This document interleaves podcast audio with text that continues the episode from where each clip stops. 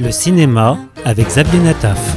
Ressorti ce mois-ci sur les écrans dans une version restaurée, Yentl, le film musical réalisé par Barbara Streisand en 1983. She was born into a time when the world of study belonged only to men. Yentl for the thousandth time, men and women have different, obligations, I know, but don't ask why.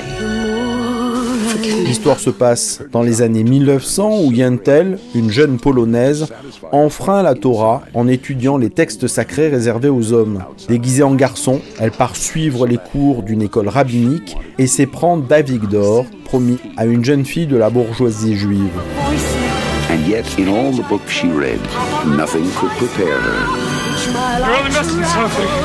Am I? For her feelings as a woman. I can't breathe. Même si le film a un peu vieilli dans sa facture, on a toujours plaisir à retrouver l'ambiance et les chants de ce long métrage. Cela dit, la question de la place des femmes dans le judaïsme, elle, est toujours d'actualité.